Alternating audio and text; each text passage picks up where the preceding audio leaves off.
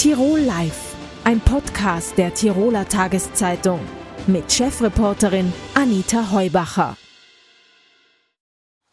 Herzlich willkommen bei Tirol Live. Viele in Tirol verbinden mit Denkmalschutz einen Namen, nämlich den von Walter Hauser. Er ist der Landeskonservator und ist bei mir im Studio. Herzlich willkommen.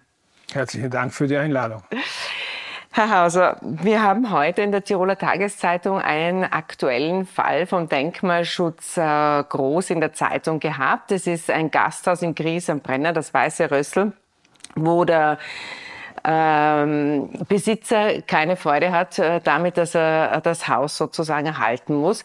Jetzt ähm, ist es ja so, dass dieses Haus für viele Beispiele äh, steht und Sie diesen Job schon sehr, sehr lange machen. Was äh, liegt Ihnen besonders im Magen, wenn Sie durch Tirol fahren und ein Beispiel sehen, wo Sie sagen, da haben wir leider nicht äh, gewonnen oder das hätten wir besser machen können?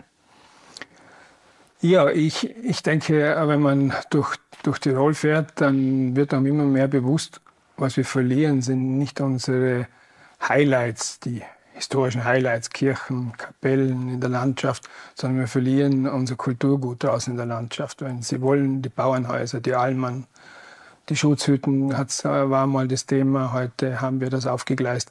Und sehr oft sind dort natürlich äh, schmerzliche Niederlagen verbunden. Vielleicht Niederlagen, die wir in unserer Erinnerung in den 70er Jahren in den Altstädten gehabt haben, wo halt kein Mensch mehr darüber spricht, äh, dass dort eben äh, gewisse Regeln dem, unserem allgemeinen Empfinden und Wertschätzen dieses Ortes gedient haben. Nur ist es eben vier Jahrzehnte her. Und heute ist sozusagen dieser Häuserkampf draußen in der Landschaft und da gibt es natürlich Beispiele. Möchten Sie da ein Beispiel nennen, wo Sie sagen, da ist es besonders schad drum? Ja, über 30 Jahre äh, erfolglos bemüht habe ich mir äh, dieses Kulturgut in Matrei, ein wunderbarer Bergweiler am Bichlerhof zu halten. Und letztlich waren meine Hände zu kurz. Vor zwei Jahren hat man es aufgegeben. Es steht heute noch, wenn Sie so wollen, weil jetzt ist es mal nicht mehr so wichtig, dass das so schnell verschwindet, aber es ist weg. Eigentlich etwas, das aus der, wenn man so will, für diese historischen Ensembles in den Bergen aus der Zeit gefallen ist. Wir wissen ja inzwischen durch Erhebungen, wir hatten vor 30 Jahren bei einer Untersuchung, hatte jedes Dorf in Tirol drei solche besonderen Ensembles in den Bergen. Heute hat nur jede dritte Gemeinde noch eins. Das heißt, wir reden schon lange nicht mehr von, von viel, sondern wir reden eigentlich schon von einer Auswahl, von Gesicht unserer Landschaft. Und äh, diese zu erhalten, denke ich, ist äh, das Gebot der Stunde. Und wenn man dann denkt, er findet das Gehör, dann findet es einerseits Gehör. Es gibt wirklich vom Land Tirol tolle neue äh, Regeln, Ideen, wie man sowas schützen kann. Aber auf der anderen Seite mit so einem Thema ist natürlich, vor allem wenn es etwas mehr in den Siedlungsraum runterkommt, mitten im Geschehen, mitten im Interessenkonflikt. Und äh, wenn ich jetzt zum Beispiel äh, im, im Tiroler Unterland an den schon drei Jahre bald laufenden Fall äh, an dieses wunderbaren Hofes vor St. Johann denke, dann ist es eigentlich nichts anderes, nur eben äh, 300 Höhenmeter ins Tal gehört. Und äh, da denke ich schon, äh, da kommen dann immer diese Argumente, die kann ich verstehen. Ich habe sie als junger Mensch auch geteilt. Die Käseglocke als Thema. Wir sind heute schon so weit weg von der Käseglocke. Wir sprechen eigentlich von Vitrinen für unsere Preziosen und nicht für Käseglocke. Es geht um die Schaufenster für die Zukunft, unsere Bilder in die Zukunft. Und da spricht man wieder nicht von drei Bildern, äh, die man verliert, sondern äh, äh, in der Mehrzahl etwas zu gewinnen. Und natürlich ist vielleicht auch der Verlust einmal, der dann schmerzt, das Aufrütteln oder die Hilfe woanders. Und wenn man also auf Ihre erste Frage, die einfach nicht beantworten kann, weil ich eigentlich seit 1. Oktober weg bin, das ein laufendes Verfahren ist, zurückkomme, dann sind das vielleicht die Schauplätze. Ob man da gewinnt oder verliert, wichtig ist mir dann als Denkmalpfleger, dass die anderen äh, 99 oder wenn wir es etwas großzügiger sehen, 90 Prozent vielleicht einen Erfolg geben. Aber wenn Sie sagen, es geht jetzt gar nicht mehr darum, äh, von der Käseglocke äh, zu sprechen, nämlich sehr viel zu schützen, sondern es sind noch einzelne Punkte, wie Sie sagen, äh, die unsere Vitrine sind, die noch geschützt ist. Ist das dann so, wenn wir uns mit anderen Bundesländern vergleichen, beispielsweise Vorarlberg, ähm, dass Tirol beim Denkmalschutz etwas hinten nachhinkt? Ich glaube, man muss das dann differenzieren. Es gibt einmal, wenn Sie so wollen, diesen Denkmalschutzgesetz. Das ist die Erhaltung eines Kulturguts auf einer nationalen Ebene. Und es gibt auf der anderen Seite, und das ist eigentlich das viel wichtiger, ist die Haltung einer Gesellschaft, einer lokalen Gesellschaft, einer Staatsgesellschaft zum Kulturgut. Und das, da gibt es natürlich sehr wohl Unterschiede. Und was, äh, wenn Sie in den Bregenzer Wald äh, fahren, Sie dort als Harmonie wahrnehmen, ist, wenn Sie so wollen, genauso eine Entwicklung einer Haltung zur Sache. Und da finden Sie jede Menge Neubauten, aber alle auf den zweiten Blick, weil was ist ihnen wichtiger? Es ist ihnen das Wir der Architektur, das Wir der Gesellschaft wichtiger, wie das einzelne Aufzeigen, halt, ich bin mehr wie du, ich bin lauter, ich habe jetzt gerade den roten Gartenzaun bestellt. Mhm. Das ist eine Haltung und da muss man sehr wohl differenzieren. Weil wenn man es runterbricht auf die reine Erhaltung der Kulturgüter per se, dann würde ich sagen, äh, kann Tirol vor allem im, im ländlichen Bereich äh, mit allen Bundesländern äh, eher sogar nicht nur auf Augenhöhe sein, sondern Vorreiter sein. Also da macht Tirol Ihrer Meinung nach ein, ein gutes Bild äh, im ländlichen Raum. Ähm, Sie haben angesprochen, es ist eine Haltung, eine Wertehaltung, die sich in der Gesellschaft wiederfindet. Aber natürlich ist das etwas, das auch die Politik vorgeben kann. Ähm, wie sehr ist denn die Politik ein Helfer in Tirol beim Denkmalschutz? Weil die politische Intervention, stelle ich mir vor, wird ja, wird ja sehr groß sein äh, mancherorts. Wie haben Sie das äh, in Ihren 30 Jahren Berufserfahrung empfunden? Also in meinen 30 Jahren ist kein einziges Denkmal durch politische Intervention zugrunde gegangen, sondern durch die Prozesse, die entstehen, wenn ein Denkmal eben äh, nicht die Werteskala erreicht, nicht so in Werk gesetzt ist, dass es erhalten wird und nicht nur erhalten werden muss. Und äh, dass dann natürlich in, im zunehmenden Verlust einer Sache irgendwann sich die Gemengelagen drehen, ist verständlich. Ich würde sagen, Tirol hat vielleicht einen Weg eingeschlagen, den andere Bundesländer nicht in dem Ausmaß oder Einzelne nicht in dem Ausmaß gemacht haben, dass sie gesagt haben, wir versuchen äh, maximal zu fördern, wissend, dass die Bundesbehörde Denkmalschutz eigentlich immer die mit der leeren Kasse ist.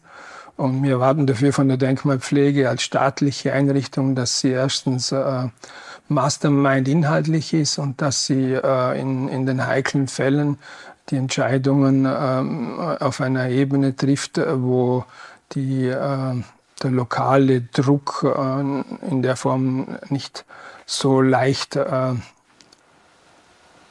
aus, äh, sich nicht so leicht auswirken kann. Der, der ganz große Knackpunkt ist ja immer, wenn der Eigentümer, die Eigentümerin eines denkmalgeschützten Gebäudes eigentlich das Gebäude nicht so erhalten will. Wie schaut da das Prozedere aus? Wie äh, kann äh, die Behörde vorgehen? Was äh, kann der Eigentümer machen? Ja, wenn wir vielleicht ganz kurz vorwegnehmen, es gibt natürlich ein rechtliches Prozedere mit Genehmigen und Ablehnen. Genehmigen und Ablehnen damit äh, rettet man nur schwerlich den Geist eines Denkmals. Es kann vielleicht im Einzelfall einmal die Frage sein oder nicht sein entscheiden in die eine oder andere Richtung. Ab dieser Entscheidung, ab der Schöpfung dieses Denkmals als Kulturgut, ab das diese Visitenkarte besitzt, ist die Welt grau. Das ist dann ein, ein weiter Weg äh, zu diese Beweggründe, wie man was erhalten will oder vielleicht dann motivieren kann, es zu erhalten. Die können ja ganz unterschiedlicher Natur sein. Es können es kann eine gänzliche Ablehnung Lehnung gegen jedes Kulturgut sein. Ignoranz, was immer. Es kann aber auch einfach Unverständnis sein, das Gefühl wie Überorientierung. Wir leiden ja an Überorientierung, weil wir, wir haben die, die, die Anzahl der Berater, die Anzahl der Güter, die unsere Landschaft prägt, die kaufen wir heute im, im Baumarkt. Und wenn das Sonderangebot an den Wochenende in die Richtung geht, stehen, hätte ich bald gesagt, diese Zäune am Plakat. Und äh, zu merken, dass man eigentlich an diesen Objekten einen gemeinsamen Weg gehen kann in der Entwicklung, der sehr wohl Neues zulässt und Altes bewahrt, ist die Kunst der Denkmalpflege. Das ist die Kunst dieses Abwägens, wenn Sie so wollen. Und wenn Sie sich also vorstellen, die, was ist dann die Aufgabe der Denkmalpflege? Wir versuchen, diese, diese Welt, äh, die überkomplex ist. Es gibt so viele Regeln, auch von ganz anderen Dingen, vom Brandschutz, von der Barrierefreiheit und, und, und.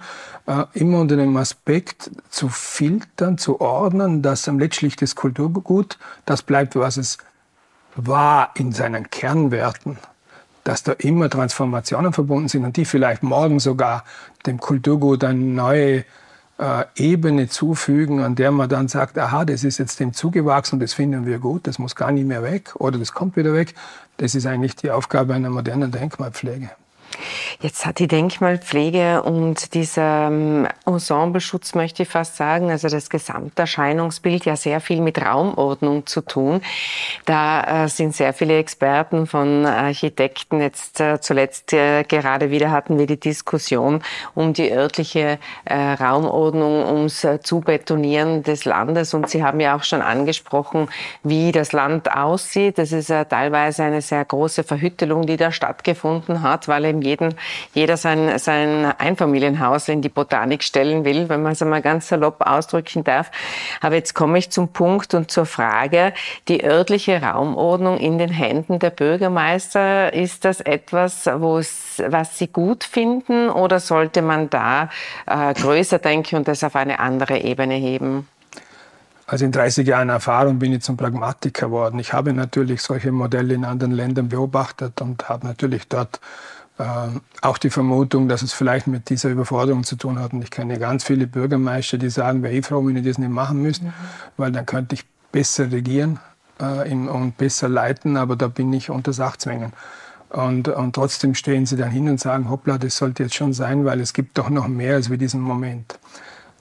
Ich sehe das deswegen eigentlich als Zukunft nicht mehr diese Umkehr, die ist politisch nicht mehr machbar. Das Baurecht hat man in den 50er Jahren den Gemeinden übergeben, in Bayern nicht.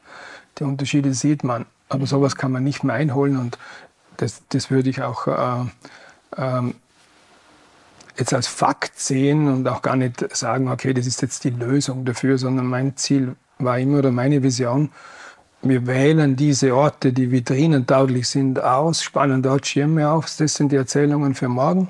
Es gibt auch andere Erzählungen. Ich verurteile ja nicht, äh, dass es andere räumliche Erzählungen gibt. Die gibt's, die braucht's. Ob die dann einmal in 30, in irgendwelchen Jahrzehnten die Skala erreichen, dass man dort die Kulturgutfrage stellen wird, das wäre ja wunderbar. Das wird sich dann zeigen, aber das ist ein immer im Fluss befindlicher Prozess. Und äh, die, äh, die Chance von Schutzschirmen, die hat Tirol erkannt. Äh, das sind diese Schutzschirme in der Landschaft, diese Erweiterung des äh, Stadt- und Ortskernschutzgesetzes in die Landschaft. Die Schwachstelle dran ist dort wieder, Sie haben sie angedeutet, äh, da bin ich der Meinung, das gehört auf dem Verordnungswege. Diese 70, 90 Orte sollten so wie die jüngeren Städte, die jetzt seit 2003 im SOG dazugekommen sind, alle lange im, im Verordnungsweg passieren, weil äh, das Problem ist nicht, dass man dann trotzdem die Leute überzeugen muss, mit ihnen einen Weg zu finden. Da gibt es ja viele gute Beispiele, sondern die Zeit haben wir nicht mehr. In der Geschwindigkeit, die ich vorher angedeutet habe, dann sind wir in zehn Jahren blank. Das gibt es nichts mehr, was wir in die Ausleihe ja, Dann haben wir ein tolles können. Gesetz mit tollen Förderungen, aber es greift noch nicht. Jetzt gibt es natürlich wieder dieses Ping-Pong und momentan äh, versuchen wir das, äh, dass wir sagen, okay, wir haben auch eine Schutzaufgabe, die haben wir wahrzunehmen. Aber dann, äh, das tun wir auch. Wir haben auch mit den Schutzhütten begonnen vor 20 Jahren und heute ist das Erfolgskonzept sicher einer der Dinge, wo ich am meisten stolz bin, dass das gemeinsam gelungen ist, dass die Alpenvereine heute äh, wieder das tun, was in den 30er Jahren ganz üblich war, dass man gesagt hat, äh, ein Kult, äh, Kulturgut und Landschaft ist eins. Diese Auseinanderdividierung ist, wenn Sie so wollen, ein Ergebnis der, Demo äh, der demokratischen Verfasstheit nach, nach der, der Monarchie. Da hat man die Kompetenzen aufgeteilt, das äh, Bau- und Landschaftsrecht zu, zu den äh, Ländern und den Denkmalschutz beim Bund. Und in den 30er Jahren hat man ja vom Gleichen gesprochen. Und irgendwann ist das natürlich, weil viele Aufgaben sind, immer weiter auseinandergegangen. Und heute schließt sich die Klammer im Hochgebirge, im Gebirge. Mhm. Aber das strahlt nach unten. Und das war jetzt mal eine, äh, eine ganz tolle Tagung über Leerstand in Innervillgraten, wo dann einer der Alpenvereinsmitglieder, äh, die sind ja dort auch mit, äh, sehr äh, Hauptveranstalter, am Schluss gesagt hat, äh, eigentlich äh, es ist unsere Aufgabe, die, äh, diese Klammer wieder sichtbar zu machen.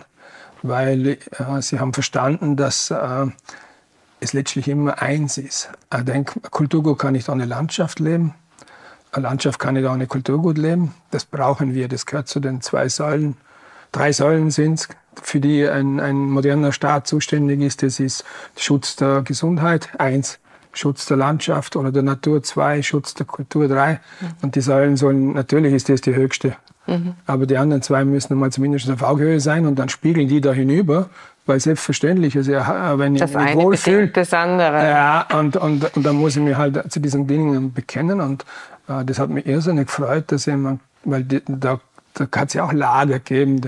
Äh, äh, ich bin selber naturaffin, aber äh, dass man dann gesagt hat, jeder Wurm ist wichtiger wie der, das Gesamte.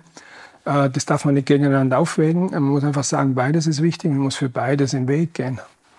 Herr Hauser, ich sehe schon, auch nach 30 Jahren brennen Sie äh, für den Denkmalschutz, für den Erhalt unseres Kulturgutes. Ich bedanke mich sehr herzlich für den Besuch äh, im Studio und äh, eine Frage noch und ich bitte um eine kurze Antwort. Wie läuft denn das mit der Nachbesetzung? Wer wird sich denn diesen Job unter Anführungszeichen antun wollen? Also erstens mal danke für, ich denke wirklich mein letztes Interview. Jetzt ist eine neue Generation dran. Meine Generation, äh, die mit mir herangewachsen ist, ist äh, Firn, die ist gut. Ich hoffe, dass äh, die Besetzung, die natürlich jetzt ins Laufen kommen wird, vielleicht eine ist, die aus dem eigenen Haus ist. Das kann man nicht beurteilen. Das ist eine Sache, das sind Prozesse und das ist auch gut so, das ist fair so, das muss sich entwickeln.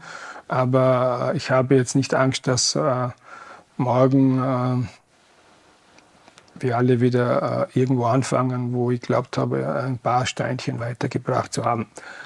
Ich allein nicht, sondern es waren so und so viele Vorgänger, wenn Sie so wollen. Die letzten drei Jahrzehnte ist ganz stur in eine Richtung gearbeitet worden und ich ernte ein bisschen mit. Danke. Danke für den Besuch im Studio. Herzlich willkommen bei Tirol Live. Noch bis 10. Dezember läuft die weltweite Kampagne 16 Tage gegen Gewalt an Frauen. In Tirol sind beispielsweise das Landhaus und andere Gebäude orange beleuchtet, denn die Kampagne trägt den Titel Orange the World. Bei uns im Studio habe ich heute zwei Frauenpolitikerinnen eingeladen. Es ist SPÖ Frauenlandesrätin Eva Pavler da. Herzlich willkommen. Vielen Dank für die Einladung. Und die grüne Frauensprecherin im Landtag, Celia Arslan. Herzlich willkommen. Danke für die Einladung. Ja, als aktuellen Anlass würde ich mit äh, der Frau Landesrätin beginnen. Jetzt äh, gerade heute hat die grüne Justizministerin Alma Sadic bekannt gegeben, dass es Gewaltambulanzen geben wird, aber vorerst erst äh, nur im Osten. Warum? Also mir ist es natürlich bekannt, dass die Frau Justizministerin äh, als Projekt äh, Regionen äh, Krankenhäuser im Osten ausgewählt hat. Äh, insbesondere da war auch verweist auf ein äh, Projekt in der Steiermark beziehungsweise auf die Gewaltambulanz im Krankenhaus in Graz, wo das ja schon so funktioniert, so wie ein Best-Practice-Modell und man das sicher, das sich sicher abschauen kann für andere Krankenhäuser äh, auch im Westen. Dass diese Modellregionen jetzt nur im Osten stattfinden sollen, ist äh, natürlich jetzt aus, aus unserer Sicht nicht ganz in Ordnung, kann ich auch nicht ganz nachvollziehen. Auf der anderen Seite darf ich darauf verweisen, dass es insbesondere auf der Uniklinik in Innsbruck schon eine wirklich gute Struktur gibt, wo man als Opfer von äh, Gewalt auch gut durch äh, die Klinik und die verschiedenen Abteilungen geschleust wird und äh, auch der psychosoziale Teil nicht, also die Beratung von Gewaltopfern äh, nicht vergessen wird. Also die Frau Landesrätin äh, würde sich mehr wünschen. Jetzt äh, ist eben die Alma Sadic eine Grünpolitikerin, die, äh, vielleicht muss man auch erklären, was eine Gewaltambulanz ist. Eine Gewaltambulanz ist also ein niederschwelliger Zugang, wo sich Opfer hinwenden können, wo es eine Beweissicherung gibt, die Experten machen und wo sich auch die die Hausärzte hinwenden können, damit äh, man einen Ansprechpartner, eine Ansprechpartnerin vor Ort hat. Wieso ist es so, dass es nur der Osten jetzt ist, der diese Gewaltambulanzen äh, bekommt? Also der Osten, Graz macht mit, Wien macht ja auch mit und äh, Tirol hätten wir uns auch gewünscht, dass Tirol mitmacht, haben auch versucht, innerparteilich Druck zu machen und im Landtag gab es ja dann auch den Antrag, im letzten Landtag, den Dringlichkeitsantrag, ähm, dass eben Tirol auch mitmachen sollte und da hätte es dann auch Druck geben können auf Landesregierungsebene. Aber dann kam halt das Gegenargument, dass, dass wir das in Tirol nicht brauchen, weil es das schon gibt. Aber es wird es halt nochmals brauchen, weil ähm, bei diesem Projekt es ja darum geht, die vorhandenen Strukturen sich genauer anzuschauen und zu schauen, was braucht es mehr. Also wir brauchen ja auch das flächendeckende Angebot und das wäre auch Part in diesem Projekt gewesen, dass man schaut, dass man auch niedergelassene Ärztinnen und Ärzte mit aufnimmt, dass man da Kooperationen startet, damit eben Frauen oder Kinder nicht erst ein, zwei Stunden fahren müssen in die Klinik, sondern schon im Ort selber ähm, diese Gewaltambulanz in Anspruch nehmen können. Also wieso könnten wir da nicht vorpreschen? Als Tirol könnten wir nicht Vorreiter sein? Also die Gewaltambulanzen, so wie sie geplant sind, äh, sind jetzt nicht geplant für den niedergelassenen Bereich. Es gehört schon auf die Kliniken. Also da, wo Opferschutzgruppen, Kinderschutzgruppen auch äh, vorhanden sind. Und die haben wir in Innsbruck. Insbesondere die Kinderschutzgruppe und die Opferschutzgruppe unter den Leitungen von sehr erfahrenen Kinderärzten und äh, auch Psychotherapeuten. Und die haben schon in Tirol eine Struktur aufgebaut. Ich darf das nochmal betonen, die auch funktioniert. Man muss sie wahrscheinlich noch öffentlicher machen. Und was es es in, in der Klinik in Tirol halt nicht gibt, ist quasi, so wie man sich das vorstellt, eine Ambulanz, wo drauf steht Gewaltambulanz. Aber alle Mitarbeiter in der Klinik sind äh, geschult, insbesondere in den äh, einschlägigen Abteilungen wie Gynäkologie zum Beispiel oder auch die HNO, sind zu diesem Thema äh, geschult und können äh, dann bei Bedarf natürlich auch die, ähm, die Forensiker dazu holen. Und ist es so, dass auch die Hausärzte beispielsweise wissen, ist das allgemein gut, dass man weiß, okay, sowohl als Betroffene als auch als Arzt, dahin kann ich mich wenden? Gibt es da eine zentrale Anlaufstelle an der Klinik? Ist das so? Also ich glaube, ähm, wenn wir von diesem Thema reden und von den niedergelassenen Ärzten, gerade von den Allgemeinmedizinern, wo ja die, die, die Opfer oft einmal als erstes aufstoßen sozusagen, äh, da gehört dieses Wissen schon in eine, in eine, in eine gewisse Ausbildung auch rein. Gell? Also das darf ruhig in den Curricula von den Ärztinnen, von den angehenden Ärztinnen und Ärzten auch drinnen sein, damit sie auch erkennen, was ist denn jetzt zum Beispiel, was kann denn ein geplatztes Trommelfell auch bedeuten? Das ist ganz eine typische äh, Verletzung nach einer, nach einer Ohrfeige. Gell? Oder, und, und dann auch wissen, wo können sie sich hinwenden. Und es ist halt auch die, die Opferschutzgruppe in, äh, in Tirol oder auch eine, eine Gewaltschutzeinrichtung. Reicht das aus? Es ist ja angesprochen worden, es ist noch nicht bekannt. Und das wäre ja auch ein Ziel gewesen von diesem Pilotprojekt, dass man das österreichweit einheitlich macht, damit es die Verbreitung gibt, die Information gibt, alle ungefähr nach dem gleichen Konzept arbeiten. Und gerade weil es in Tirol schon seit zehn Jahren gibt, wäre da viel Information, aber auch ähm, viel Material, um das mal zu evaluieren. Was braucht es noch? Also von der ähm, Tirol-Klinik wissen wir, dass äh, in der Woche bis zwei bis drei Erwachsene die Gewaltambulanz aufsuchen. Im Jahr, ähm, letztes Jahr 2022 waren das über 100 Kinder, die von Gewalt betroffen waren. Also da ähm, es läuft sehr gut, aber wir müssen das Angebot auf jeden Fall ausweiten, aber auch noch mal bekannter machen. Dann fasse ich es vielleicht so zusammen, dass man sagt, okay, es gibt die Anlaufstelle Klinik, die durchaus bekannt ist und da glauben Sie beide, äh, das ist äh, gesetzt. Da wissen die Opfer, wo man sich hinwenden soll. Mhm. Oder nicht so. Dann, also, ja aber auf jeden Fall ist das der Tenor auf Ihrer Seite mehr, dass es kein flächendeckendes Angebot gibt. Also es mhm. gibt dieses Angebot an der Klinik, aber wir haben das Thema, dass es eben nur in Innsbruck ein Angebot gibt und äh, eben nicht flächig in Tirol. Stimmt so auch nicht ganz. Opferschutzgruppen gibt es mittlerweile in jedem Bezirkskrankenhaus. Ähm, woran es schon noch fehlt, das darf ich schon betonen, ist ähm, natürlich die Spurensicherung. Eben. Und die Gewaltambulanzen haben ja dann die Aufgabe, Spuren zu sichern für spätere Strafverfahren, weil sich Opfer ja nicht sofort nach, nach, nach einem Vorfall, nach einer Vergewaltigung zum Beispiel entscheiden, äh, eine Anzeige zu machen und ähm, die Beweise dann natürlich auch schwinden können. Aber die, die Ärzte wissen auch, auch wenn es jetzt äh, keine Gerichtsmediziner sind, wie sie Beweise sichern können. Aber natürlich äh, ist dann oft der, der, der, Ablauf des Vorfalls nicht unbedingt äh, gesichert. Gell? Aber ich habe da immer die, die Opferschutzsicht auch in, äh, im Blick und ähm, Opfer entscheiden sich nicht bewusst oder nicht sofort bewusst dafür anzuzeigen oder nicht anzuzeigen. Und diese Möglichkeit muss man ihnen natürlich auch später geben. Aber trotzdem, Entschuldigung, ja. spricht ja nichts dagegen. Es geht ja nicht darum, die Strukturen ähm, runterzufahren, sondern im Gegenteil zu schauen, wo gibt es noch Lücken, wo, genau. wo, wo könnten wir uns auch verbessern. Und äh, wenn man bedenkt, und das Ziel ist ja auch, ähm, die Verurteilungsrate zu, zu verdoppeln. Momentan liegt die bei sieben Prozent, was extrem wenig ist, was aber auch gleichzeitig sagt, wir können nicht alle abholen. Also wir können nicht alle wirklich dahin begleiten, dass es eben mit äh, dem Aufsuchen bei einer Ärztin oder Arzt in der Gewaltambulanz bis hin zur Verurteilung, also dass es da eben Lücken gibt, das gibt es auch in Tirol und genau dafür wird das Pilotprojekt ja gedacht gewesen, diese Lücken zu lokalisieren und zu schließen. Dann möchte ich vielleicht das Thema äh, wechseln. Also ich versuche zuerst vielleicht noch mal mit einer Zusammenfassung. Also Sie sagen, es ist einerseits diese, diese Flächengeschichte, äh, andererseits ist es die Qualität einer Gewaltambulanz, dass man eben die Experten vor Ort hat und äh, dass man die Beweise gerecht sichern kann, damit eben mehr Täter überführt werden können. Ähm, Gehen wir auf ein anderes Thema. Da war ja auch immer lange die Diskussion, ist der Bedarf nun gedeckt oder ist er nicht gedeckt? Die Rede ist von den Frauenhäusern. Da haben Sie vor kurzem im Unterland eines äh, eröffnet. Und äh, Sie sind der Meinung, jetzt äh, beziehungsweise auch das Gewaltschutzzentrum sieht mal den, den äh, Bedarf annähernd gedeckt. Würden Sie dabei bleiben?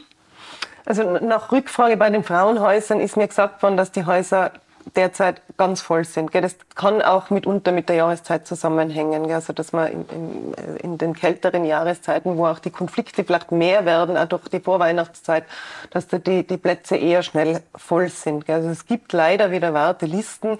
Äh, Wie es aber in dem Bereich oft so ist, das haben wir auch in den Übergangswohnungen, das Angebot schafft die Nachfrage. Also wir könnten wahrscheinlich noch ein Frauenhaus aufmachen mit äh, 15 Plätzen oder wie auch immer und das wäre auch relativ schnell voll. Also insofern ja, ist der Bedarf nicht gedeckt. Mhm. Dann war das eine Momentaufnahme aus dem Gewaltschutzzentrum, wie Sie, wie Sie eben sagen, das hat offensichtlich also saisonale Schwankungen. Wie viele Plätze braucht es denn noch mehr? Braucht es ein Viertel mehr, ein, ein Drittel mehr? Was ist da Ihre Einschätzung? Also es gibt ja die Istanbul-Konvention, die gemessen an der Bevölkerungszahl für Tirol jetzt 100 Plätze festgelegt hat. Und wir erfüllen gerade mal die Hälfte. Also ähm, da wäre viel Raum nach oben. Und, ähm, und auch wie es die Landesrätin ja gesagt hat, das stimmt ja. Also immer mehr Frauen. Ich glaube auch, dass das damit zusammenhängt, eben, dass viel mehr Bewusstsein geschaffen wird, dass Frauen endlich verstehen, ich muss diese Gewalt nicht aushalten. Ähm, ich kann in eine Einrichtung gehen, ich kann Schutz bekommen. Und darum wäre es, glaube ich, wichtig, jetzt das, das, äh, den Bedarf zu sehen und auch in den Ausbau zu gehen. Sie haben schon gesagt, wir haben ungefähr so 45 äh, Plätze in den Frauenhäusern. Äh, jetzt ein ganz großes Thema bei den Frauenhäusern ist ja auch immer, äh, dass sie anonymisiert äh, sind. Die Adresse wird also geheim gehalten. Man sagt äh, auch nicht die Gemeinde, äh, wo sich ein Frauenhaus befindet. Mhm. Das ist für Sie noch immer State of the Art. Das ist gerechtfertigt so? Ich finde schon also ich habe ja selber wirklich viel mit, mit hochgefährdeten, höchstgefährdeten Frauen äh, zusammengearbeitet, habe sie beraten und die die waren schon sehr froh, dass sie an einem sicheren Ort waren. Ich, ich kenne auch die, die, an, die andere Art des Führens eines Frauenhauses. Solche Projekte gibt es ja in Holland und auch in der Schweiz, aber die haben ein bisschen einen anderen Ansatz. Also die, die haben eher so einen systemischen Ansatz, wo man dann auch äh, die, die Täter, sofern die Frauen äh, noch mit denen auch in Beziehung bleiben wollen, auch einbezogen werden. Also da findet unter einem Dach dann auch gemeinsame Beratung statt. Also insofern ist es schon von, vom, vom Klientel, von dem Klientinnentum ein bisschen was anderes als bei uns. Und die Frauenhäuser, die ja doch aus einem feministischen Ansatz heraus entstanden sind, ähm, und ich glaube, diese Grund, dieser Grundsatz ist schon sehr ähm, äh, verbreitet oder anerkannt, dass man sagt, Gewalt ist eine Machtproblematik Und äh, deswegen auch diese Parteilichkeit in den Frauenhäusern und auch dieser Rückzugsort, den die Frauen einfach brauchen. Also da mal nur, nur für sich sein und nur auf sich schauen zu können oder jemand schaut nur auf sie. Und deswegen bin ich dem anderen nicht abgeneigt, aber bei Hochrisikofällen oder äh, bei den meisten Frauen finde ich das so quasi das, das klassische Modell des Frauenhaus, äh, das passende, wenn ich das jetzt aus meiner Expertinnen-Sicht auch sagen kann. Es war ja so, dass die Vorgängerin der Frau Landesrätin, eine, ähm, äh, die Gabi Fischer von den Grünen war, die hat die Frauenhäuser auch anonymisiert gelassen. Jetzt haben Sie einen Antrag im Landtag eingebracht, äh, um das abzuschaffen. Warum? Also nicht abschaffen, sondern zusätzlich anzubieten. Also ich habe mir das Modell in, der, in, in Graz angeschaut. Da gibt es das schon seit 2015. In den Niederlanden ist ja auch erwähnt worden. Und ähm, und das ist nicht so, dass die kein Sicherheitskonzept haben. Die haben auch ein Sicherheitskonzept, auch technisch, aber auch vom Gebäude her, dass es da Schleusen gibt, dass man sich eintragen muss und so weiter. Das gibt's schon. Und die Abwägung, regelmäßige Abwägung, auch ob es Hochrisikofälle sind. Die haben wir auch. Wir haben auch Frauen hier, die sogar so hochriskant äh, in, in der Bedrohung sind, dass sie sogar in andere Bundesländer müssen. Also das heißt nicht leider, dass wir so weit sind, dass wir alle Frauenhäuser mit öffentlichen Einrichtungen, mit öffentlichen Adressen anbieten können. Aber mir ist der Ansatz auch wichtig, nämlich welche Botschaft vermitteln wir. Und mich ärgert das, wenn es ähm, wenn wir immer noch in Strukturen leben, wo wir Frauen verstecken müssen. Wir wissen, wer die Täter sind, wir wissen äh, dokumentiert, äh, was diese Frauen oder Kinder erfahren haben. Und dann steht ein großer Rechtsstaat da und vermittelt dann, ja, wir verstecken euch jetzt. Und und der Ansatz wäre ja, dass der Rechtsstaat stark auftritt und sagt, nee, wir verstecken dich nicht, sondern wir zeigen dem Täter bis hierhin und nicht weiter. Und das wäre so der Ansatz, dass man eben mit einem Pilotprojekt startet und sich das anschaut. Es gibt gute ähm, Erfahrungsberichte, eben international, aber auch österreichweit, die einfach zeigen, dass die Frauen dann ähm, auch begleitet aber trotzdem ihrem, äh, ihrem Leben weiterfolgen können. Also dass sie dann arbeiten gehen können, dass die Kinder in die Kinderkrippe, in den Kindergarten, in die Schule gehen können und halt nochmal immer regelmäßig immer nochmal die Einstufung gibt mit der Polizei zusammen, ob es Hochrisikofälle sind. Aber es ist ja es ist alles andere als leicht, eine Gemeinde zu finden, wo man ein Frauenhaus installieren kann. Ich glaube, beim letzten haben Sie erzählt, dass man über ein Jahr lang gesucht hat, äh, um die, auch die passenden Räumlichkeiten äh, zu finden. Äh, können Sie sich eine weitere Differenzierung vorstellen, dass man sagt, hier sind die anonymisiert, die, wo das Gefahrenpotenzial am höchsten ist und man bietet ein weiteres Frauenhaus an, um sozusagen auch dieses Signal, das die Grünen da fordern, in die Gesellschaft zu senden. Ich verstehe die, die Botschaft äh, sehr gut und ich, würde mir wünschen, dass es dieses Anonymisieren auch nicht mehr braucht. Aber das sagt ja auch die Frau Abgeordnete, dass, dass es in gewissen Fällen einfach äh, notwendig ist. Und ich darf schon richtigstellen, die Frauen, auch wenn sie im Frauenhaus wohnen, leben natürlich in, in einer geschützten Unterkunft und es ist wie eine große Wohngemeinschaft, aber sie führen ihr Leben unter diesen Umständen sehr normal auch weiter. Die gehen arbeiten, die Kinder gehen in die Schule, die gehen in den Kindergarten, die sind ja nicht eingesperrt, gell? aber kriegen dort halt innerhalb des Frauenhauses schon auch äh, Sicherheitspläne und so weiter. Und ähm, auch ein Frauenhaus, wo die Adresse nicht bekannt ist, ist für die Frauen niederschwellig zu erreichen. Das wollte ich einfach auch nur sagen, weil äh, die, die Frauenhäuser rund um die Uhr, zumindest das Tiroler Frauenhaus, erreichbar ist. Ähm, äh, ein Projekt in dieser Art und Weise, ich, mein, ich muss jetzt schon sagen, es gibt, es gibt die Übergangswohnungen, wo Frauen ja aus den, aus, auch aus Gewaltbeziehungen kommend, äh, vorher im Frauenhaus in, in ein übergehendes Wohnen, in betreutes Wohnen, äh, dann auch äh, leben können. Ähm, das ist so, so ansatzweise vielleicht auch das, was, ja, wo Frauen einfach außerhalb von einer Schutzunterkunft leben. Und äh, auf das möchte ich auch noch hinweisen, weil ich selber auch in dieser, in dieser äh, Gruppe war, die Standards entwickelt hat für opferschutzorientierte Täterarbeit. Also wo Fraueneinrichtungen mit Tätereinrichtungen zusammenarbeiten, nicht nur um äh, Sicherheit und, und Gefährlichkeit einzuschätzen, sondern eben auch, wenn es gewünscht ist, ähm, Täter übernimmt die Verantwortung, Frau möchte wieder in die Beziehung zurück, das auch zu begleiten.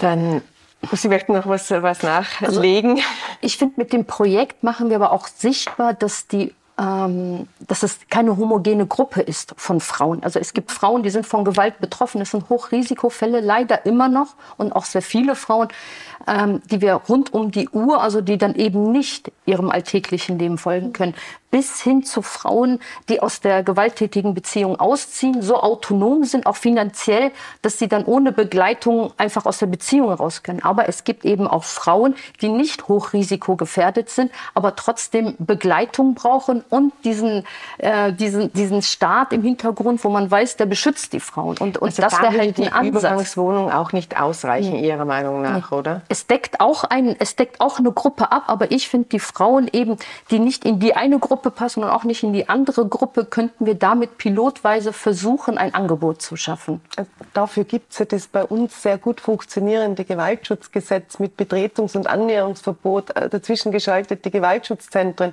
Das sind ja nicht alles Frauen, die hochrisikogefährdet sind, die in dieser Einrichtung landen. Da sind ja pro Jahr 1600 Frauen werden gefährdet, äh, werden beraten und äh, die wenigsten brauchen tatsächlich einen Platz in einem Frauenhaus. Also da sagt der Staat schon, gell, also durch diese, durch diese Möglichkeit, Möglichkeit, äh, den Gewalttäter aus der Wohnung wegzuweisen, hey, das ist nicht in Ordnung, das ist schon ein sehr, sehr starkes Signal, das es jetzt mittlerweile seit 26 Jahren im, im Gesetz auch gibt, auf bundesgesetzlicher Ebene. Und das funktioniert einfach. Gell? Und damit äh, entlastet man auch die Frauenhäuser. Aber man weiß auch, Entschuldigung, aus den Statistiken weiß man ja, dass es oft Wiederholungstäter sind. Also es bleibt ja nicht nur bei der einmaligen Gewaltübertretung, sondern dass die Spirale ja immer weitergeht. Und, äh, und Frauen, selbst wenn die es zur Anzeige bringen und es dieses Betretungsverbot gibt, und das wissen wir leider auch bis hin zum Femizid, die Fälle hatten. Gewalttäter sind immer Wiederholungstäter. Immer. Weil die Gewaltspirale wird sich immer drehen, solange keine Intervention von draußen kommt. Und dafür hat man das Betretungsverbot, die Beratung der Opfer, mittlerweile auch die Beratung äh, der weggewiesenen Männer und auch Frauen, gibt es ja auch manchmal. Also insofern ist das schon ein System, das auch funktioniert. Gell funktionieren würde ich nicht sagen, sonst hätten wir nicht so viele Fälle. Ich habe viele Jahre in diesem Bereich das, das weiß ich, ich weiß, wie Fälle funktionieren eben, können. und äh, glaube ich schon, dass sie da ähm, ein Stück weit sehr nah dran Vielleicht bin ich deshalb so ambitioniert, weil ich halt eben weiß, dass Sie auch in dem Bereich gearbeitet haben und jetzt einfach schneller weiterkommen will, anstatt so kleine Schritte zu setzen mit den Strukturen, die wir haben, die ja auch passen, aber eben auch zu schauen, was könnte es noch geben, was könnte es noch brauchen. Ich möchte mich bei beiden Damen oder bei beiden Politikerinnen für die äh, sehr anregende Diskussion bedanken. Das war so ein richtiges Ping-Pong jetzt zum Schluss. Hat mir gut gefallen. Äh, leider werden wir das Thema weiter auf der Agenda haben, denke ich. Die Kampagne läuft schon äh, seit, seit wie vielen Jahren? 30? Äh, ewig auf jeden Fall gefühlt. Wir einigen uns auf ewig. Und das Thema ist leider von Jahr zu Jahr immer noch aktuell. Celia Erslan und Eva Pavlata, herzlichen Dank für den Besuch im Studio. Dankeschön. Tirol Live, ein Podcast der Tiroler Tageszeitung. Das Video dazu sehen Sie auf tt.com.